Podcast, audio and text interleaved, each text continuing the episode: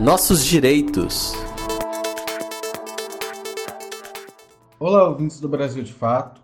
Fique atento, pois há agora uma nova lei que determina o afastamento de grávidas do trabalho presencial.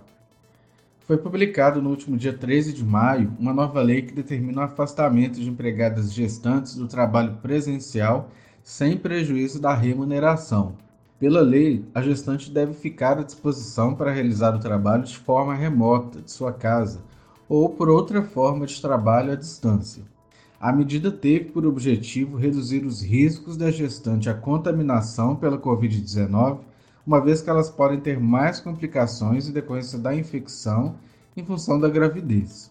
Como a lei já está em vigor, é preciso dialogar com os empregadores para a viabilização do trabalho à distância e da preparação do que é necessário. É importante lembrar que é responsabilidade do empregador fornecer todos os equipamentos que são necessários para a realização do trabalho, além de prestar todas as orientações técnicas que são necessárias é importante se atentar também para o respeito aos horários da jornada de trabalho e também dos intervalos.